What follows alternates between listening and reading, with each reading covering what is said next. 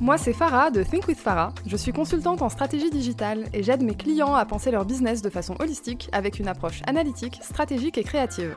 Discutons ensemble des solutions concrètes pour optimiser votre business et le faire boomer.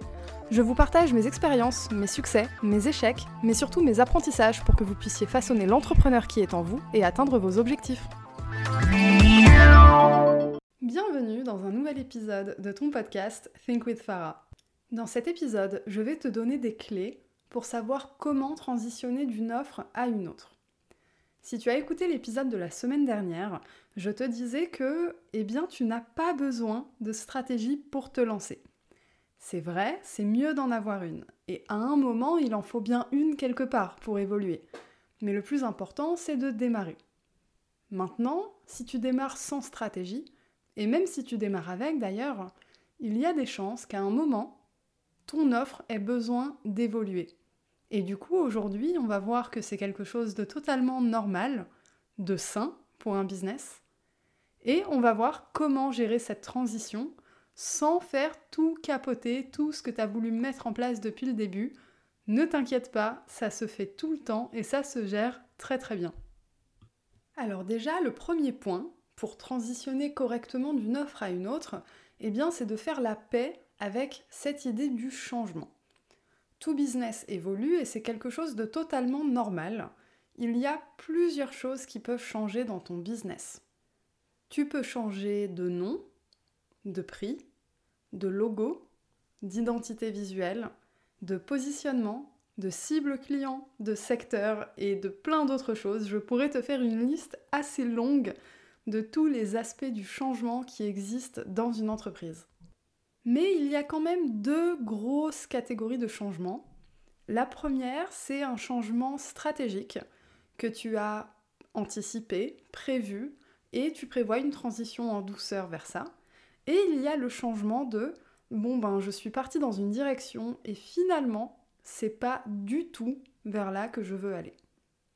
Aujourd'hui, je vais te parler un petit peu des deux façons, mais surtout de la deuxième quand même. Revenons à ce que je te disais la semaine dernière. La semaine dernière, je t'ai dit que tu n'avais pas forcément besoin d'une stratégie pour te lancer, que l'essentiel c'était de faire quelque chose et que ton offre allait se dessiner petit à petit avec ce que tu allais montrer. Ton talent, tes envies, tes ambitions. Il y a une partie loi de l'attraction dedans aussi, en fait, comme tu es en action, tu manifestes déjà quelque chose et forcément, tu vas avoir un retour et une offre va se dessiner. Donc ça, c'est la première chose. Maintenant, admettons que tu pars dans une direction et puis finalement, tu te rends compte que tu as identifié un besoin que tu n'avais pas identifié au départ, ou une opportunité que tu n'avais pas identifiée au départ, ou carrément que tu aies découvert un nouveau métier, un nouveau secteur d'activité, quelque chose qui fasse que tu aies besoin de faire un gros changement. Quand on est dans cette situation, qu'est-ce qu'on fait? Eh bien, ton premier outil, c'est ton contenu. Qui dit transition dit besoin d'éducation. Tu as besoin d'éduquer petit à petit tes clients, tes prospects, ton audience. Il faut que toi, tu saches est-ce que tes anciens clients peuvent le rester par rapport à ton changement d'offre? Est-ce qu'il y a une transition réelle qui est possible d'un point de vue commercial? Ou est-ce que tu as besoin d'aller conquérir de nouveaux clients, de nouveaux prospects? Ça, c'est à toi de savoir par rapport à la transition que tu gères. Et si jamais tu as besoin d'aide pour une offre un peu plus personnalisée, je travaille en ce moment à un programme d'accompagnement en ce sens. Donc si tu as des besoins spécifiques, n'hésite pas à venir m'envoyer un message sur Instagram, me parler de tes besoins, de ce qui t'aiderait pour booster ton business. Ça m'aidera beaucoup pour la suite. Mais bon, pour le moment, imaginons que tu n'aies pas besoin de redémarrer ton business à zéro, et que tu puisses gérer ta transition en gardant plus ou moins la même base d'audience, de prospects, de clients. Je t'ai dit, ton premier outil, c'est ton contenu. Et grâce à ton contenu, tu vas pouvoir faire une transition en douceur. Alors comment on utilise son contenu pour ça? Déjà, tu as différents types de contenu. Tu as ton contenu sur tes réseaux sociaux, mais tu as aussi ton contenu sur ton blog, si tu en as un, si tu n'en as pas, je t'invite grandement à avoir un blog d'entreprise. En gros, c'est un blog sur ton site professionnel.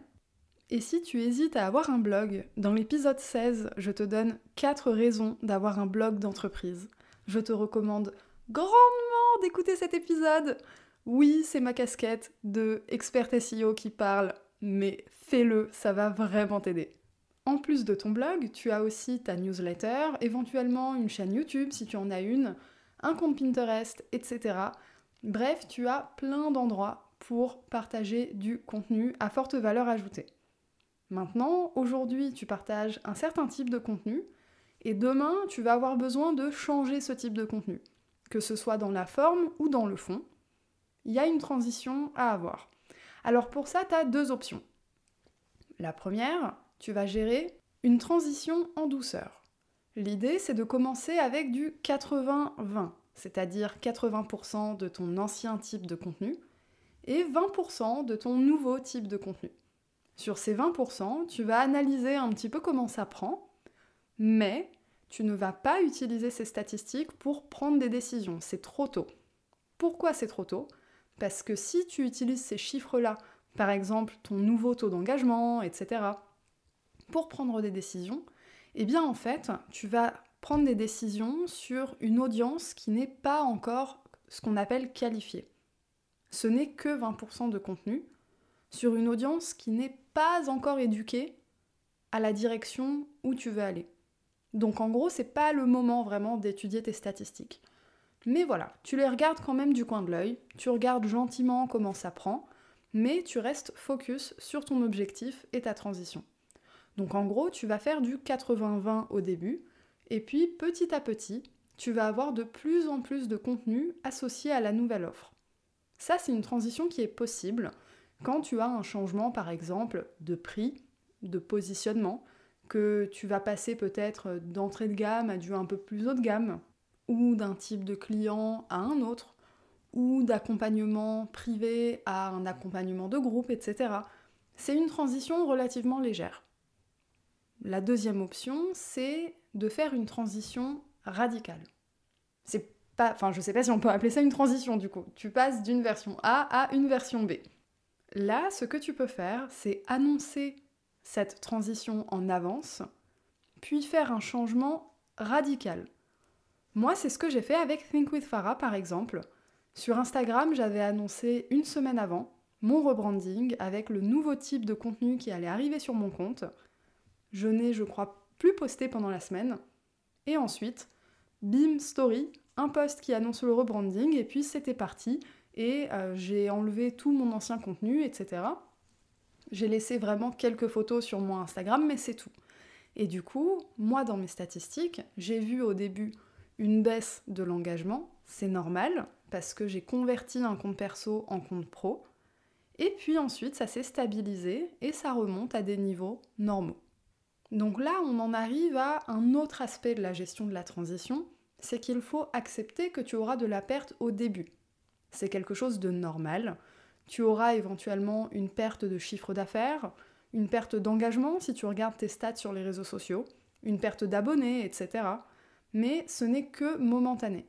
C'est pour ça que tout à l'heure, quand je parlais du contenu et du rapport 80-20, je te disais de ne pas trop tenir compte des statistiques sur ces fameux 20%, parce que ce n'est pas du tout révélateur des décisions que tu prends. C'est pas révélateur pourquoi? Parce qu'en fait, ta nouvelle cible, les nouvelles personnes que tu veux atteindre, ne te connaissent pas encore. Donc c'est un petit peu trop tôt pour prendre des décisions comme ça. Et si tu as une baisse de chiffre d'affaires ou d'engagement, eh bien pareil, c'est un petit peu trop tôt pour paniquer. C'est un peu comme si tu faisais du trampoline en fait. Tu sautes pour prendre de l'élan, mais sauter, ça veut dire s'enfoncer en fait. Donc tu vas t'enfoncer dans une baisse pas très confortable au début. Et là, à ce moment-là, par contre, avoir une stratégie, c'est très important. Parce que si tu n'en as pas, tu vas observer des baisses dans tes statistiques, dans tes chiffres, mais tu ne vas pas les comprendre et tu ne vas pas savoir que, voilà, parce que tu mets en place telle action, puis telle action, puis telle action, et eh bien après, ça va remonter et ton business va suivre une courbe de croissance totalement naturelle. Ça, pour le coup, autant pour se lancer au début, on n'a pas forcément besoin de stratégie, mais pour changer d'offre, c'est primordial. Parce que changer d'offre, c'est normal, c'est l'évolution d'un business. Changer de branding aussi, ça fait partie de l'évolution d'un business. Mais changer tous les 4 matins, là, l'image que tu renvoies, elle n'est pas forcément remplie de confiance, on va dire. On n'a pas forcément envie de faire confiance à quelqu'un qui montre quelque chose, puis autre chose, et il n'y a aucun fil conducteur entre tout ça. Ton audience, elle a besoin d'être transportée.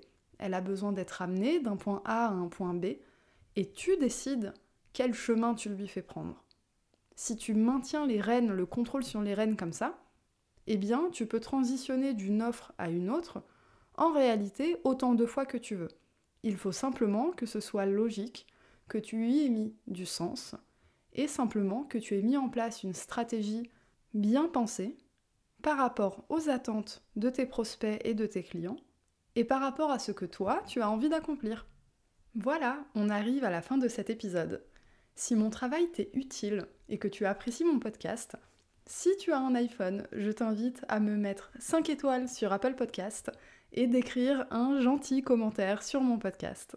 Et si jamais tu n'as pas d'iPhone, eh bien tu peux m'aider en partageant mes épisodes à tes amis et en le partageant sur les réseaux sociaux. Tu peux évidemment me taguer sur Instagram at thinkwithfarah et bien entendu m'écrire. Comme d'habitude, en tout cas, j'ai adoré enregistrer cet épisode. J'aime beaucoup parler de tout ce qui est loi de l'attraction, spiritualité, etc. Mais j'aime aussi énormément parler de plein de choses qu'on met en place dans son business, dans quelque chose de réel. C'est des épisodes où je peux vraiment vous partager mon expérience et je vous parle un petit peu de ce que je parle à mes apprenants parce que si vous ne le savez pas encore, eh bien je suis consultante, mais aussi enseignante. Donc, euh, donc voilà, c'est un moment pour moi de partager tout ça et ça me fait super plaisir. Je vois que le podcast est de plus en plus écouté et ça me booste à fond. Donc, si tu aimes mon travail, n'hésite pas à le partager. Moi, ça me donne des shots de motivation incroyables.